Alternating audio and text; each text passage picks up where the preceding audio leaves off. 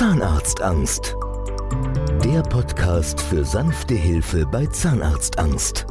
Mit Andrea Herold und Dr. Michael Loi. Hallo zu einer neuen Folge unseres Podcasts Zahnarztangst. Auch heute ist Dr. Loi wieder bei mir. Und Dr. Loi, Sie behandeln ja schon seit fast 30 Jahren Phobie-Patienten, Zahnbehandlungsphobie-Patienten oder wie wir sagen Typ 2 von Erwachsenen mit Zahnbehandlungsangst.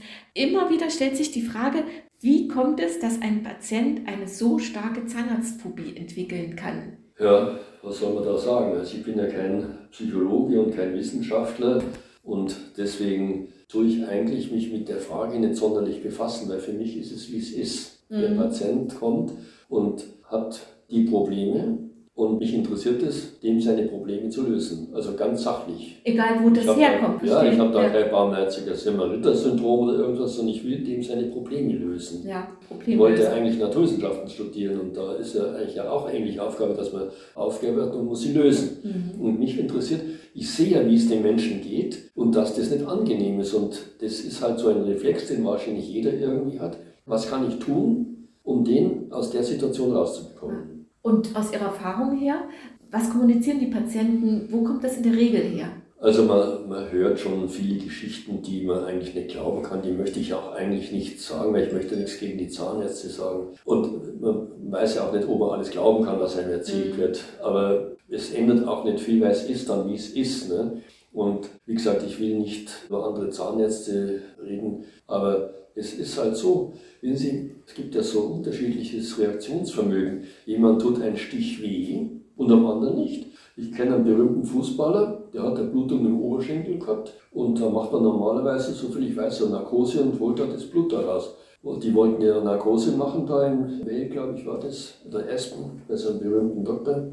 Und der hat gesagt, da brauche ich keine Narkose, machen wir es so. Ne? Mhm. Also das Schmerzempfinden ist halt wahnsinnig unterschiedlich und der eine reagiert so und der andere reagiert so. Also bei der Gelegenheit fällt mir ein, ich hatte neulich eine eigentlich ziemlich gut aussehende, vielleicht 50-jährige Frau, die gar keinen Grund hat, sich zu verstecken.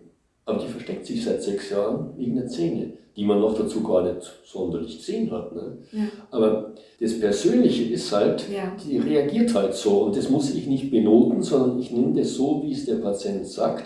Das ist für mich die Wahrheit. Das Einzige, was zählt. Ja. Das ist das Einzige, was zählt. Ne? Und man sieht es ja, wenn die Leute dann reagieren. Neulich hat mal eine dann geschrieben, ich habe ein neues Leben. Also kürzer kann man es ja gar nicht sagen. Ja, Für richtig. ein neues Leben. Richtig. Und da interessiert es gar nicht, wie das vorher war, sondern es ist halt jetzt so, dass der ein neues Leben hat. Die meisten unserer Patienten schildern dennoch, dass vieles schon mit einem Besuch als Kind beim Zahnarzt zu tun ja, hat. Ja.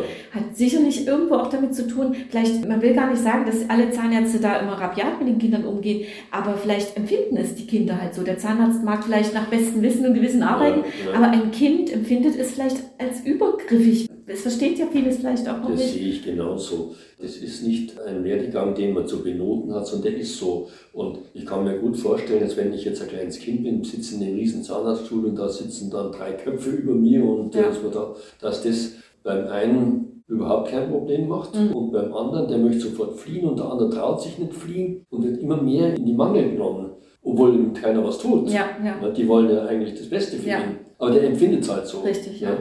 Und die Seele reagiert dann halt in der Form, da gehe ich nicht mehr hin. Ich höre ganz oft von unseren Patienten so, so einen Ausspruch dann, naja, ich bin ja selber schuld, dass meine Zähne so aussehen, bin ja selber schuld, weil ich nie gegangen bin. Und dann sage ich, um Gottes Willen, wir sind ja nicht schuld an unserer Zahnarztphobie, ich schließe mich damit ein, mich hat es ja auch betroffen. Man ist nicht schuld, wenn man eine Phobie entwickelt, egal ob das eine Zahnarztphobie ist oder Spinnenphobie oder Höhenangst. Kein Mensch macht einem Vorwürfe, wenn man eine Spinnenphobie hat, aber bei Zahnarztphobie ist es schon so, dass man sich selbst sogar Vorwürfe macht. Das hört man oft, dass Patienten ähm, erklären, sie sind selbst schuld und das sei da und so. Sag ich, wissen Sie, das interessiert doch überhaupt nicht. Das ist, wie es ist und jetzt schauen, dass wir sie aus dem Problem rausbekommen. Und Schuld hin, Schuld her, das können Sie jemand erzählen, aber mir nicht, weil das braucht man nicht. Das ist genau das, das leitet mich über zu Ihrer, wir sagen ja immer, wir haben so eine eigene Gesprächsführungstechnik ja. mit unseren Patienten. Aber das ist genau der Unterschied, den es ausmacht, dass wir nicht über Schuld reden, über Warum und Vorwürfe, sondern wir reden nur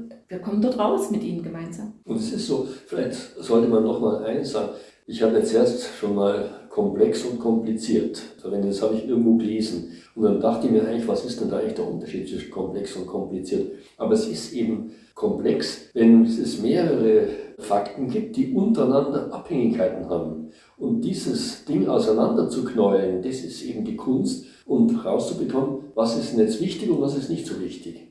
Das macht die Sache so schwierig. Das hat man beim normalen Patienten überhaupt nicht. Ja, ein Zahnarzt muss einfach nur einen Zahn behandeln ja. und wir müssen schauen, dass wir überhaupt. Ein Zahnsystem. Ja, ein Zahnsystem und auch überhaupt erstmal den Patienten an sich in eine Lage versetzen, behandelbar zu machen. Ja. Dann gibt es vielleicht auch bei der Gelegenheit noch, Patienten sind dann oft so verzweifelt, dass sie sagen, es muss alles raus. Ne? Ja.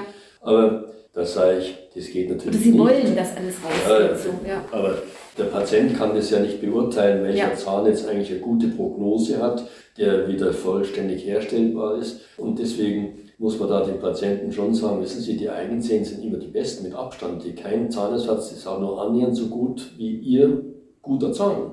Wenn er gut ist, genau. Wenn er gut ist. Genau. Und das ist halt eigentlich die Schwierigkeit, die Dinge auf einen Punkt zu bekommen, weil ich kann nicht einem Phobie-Patienten sagen, jetzt machen wir erstmal das und dann in 14 Tagen machen wir das und in drei Wochen machen wir das und so. Das geht da nicht. Ja. Das ist unmöglich, der kommt nicht mehr, sondern da muss man die Dinge auf die Reihe bekommen und sagen, so, das ist jetzt wichtig. Wenn ich das nach sieben Stunden Vollnarkose geschafft habe, dann kann die Ausheilung beginnen. Und das Verrückte ist, was ja keiner glaubt eigentlich, die Masse der Patienten gehen ganz normal am Heimatort zum Zahnarzt. Ja, kann ich bestätigen, wirklich hinterher. Weil es ist ja so, auf der einen Seite weiß man, es ist alles wieder gesund und sauber, sieht gut aus. Ich weiß, wenn ich jetzt zum Zahnarzt gehe, kann nicht viel gemacht werden, ist ja, alles in Ordnung. Also erwartet mich nichts Dramatisches. Und dann spielt Scham eine ganz, ganz große Rolle. Denn man schämt sich ja doch für so, dass es aussieht und will nicht überall den Mund aufmachen. Aber wenn man da selbstbewusst hingehen kann, das sieht in Ordnung aus, dann fällt das vielen Patienten wieder leichter. Und ich sage mal so,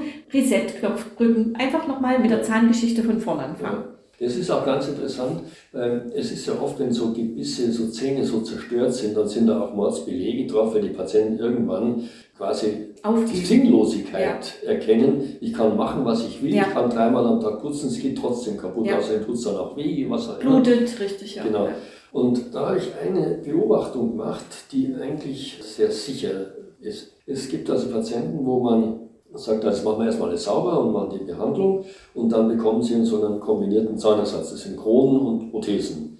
Wir machen alles sauber, aber der Patient braucht dann mit professioneller Hilfe doch eine relativ lange Zeit, bis er eine perfekte Zahnpflege zustande bekommt. Und das Merkwürdige ist, wenn man Patienten alle Zähne rausmachen muss und Implantate macht, also keine eigenen Zähne hat, die putzen die wie die Weltmeister. Die Implantatpfosten schauen aus wie die Weihnachtskugeln. Da gibt es auch Unterschiede, die man nicht, ich weiß nicht, warum das so ist, aber es ist halt so. Ja. Ne? Wie ich sage, von vorn anfangen, ja. Weil die Zahnärzte gehen ja in der Regel davon aus, der soll erstmal lernen, die Zähne zu putzen. Ja. Aber wie soll der mit dem Gebiss die Zähne putzen, wenn das gar keinen Erfolg hat und vielleicht auch wehtut, weil da offene Stellen sind, was auch immer? Richtig. Das ist unmöglich, den Patienten zu zwingen, dass er erstmal die Zähne putzt und dann kann er kommen und dann schauen wir mal an, was man zu tun hat. Mhm. Ne? Ja. So, deswegen muss das alles in einem Rutsch gemacht werden und es ist erstaunlich, wie die Menschen sich verändern zum Positiven hin und auch mit der Zahnpflege beginnen, wo man erst gedacht hat, ob die die Zahnpflege dann anders machen als vorher.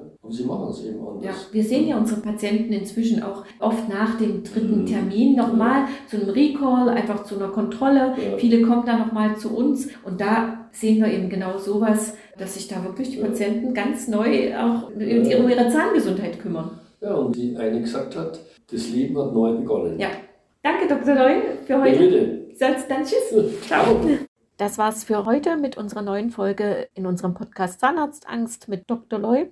Ich kann nur wieder appellieren, wenn Sie glauben, dass Sie ein Zahnarztphobie-Patient sind, schauen Sie auf unserer Internetseite zahnarztangst.de vorbei. Dort finden Sie ganz viele Informationen. Sie finden auch die Möglichkeit, einen Test auszufüllen, um herauszufinden, sind Sie ein Zahnarztangst oder ein Zahnarztphobie-Patient. Das ist der HAF-Test, ein hierarchischer Angstfragebogen. Wenn man dort über 38 Punkte erreicht mit seinen Antworten, ist man ein anerkannter Zahnarztphobie-Patient, unter 38 Punkten ein Zahnarztangst-Patient. Füllen Sie es vielleicht einfach mal aus, probieren Sie es und schauen Sie sich auf unserer Internetseite um. Wenn es Fragen gibt, zusätzlich gerne jederzeit unter 0174 3313209. Unter dieser Nummer erreichen Sie mich Montag bis Freitag zwischen 9 und 18 Uhr auf jeden Fall persönlich. Ich verbleibe bis zum nächsten Mal. Tschüss.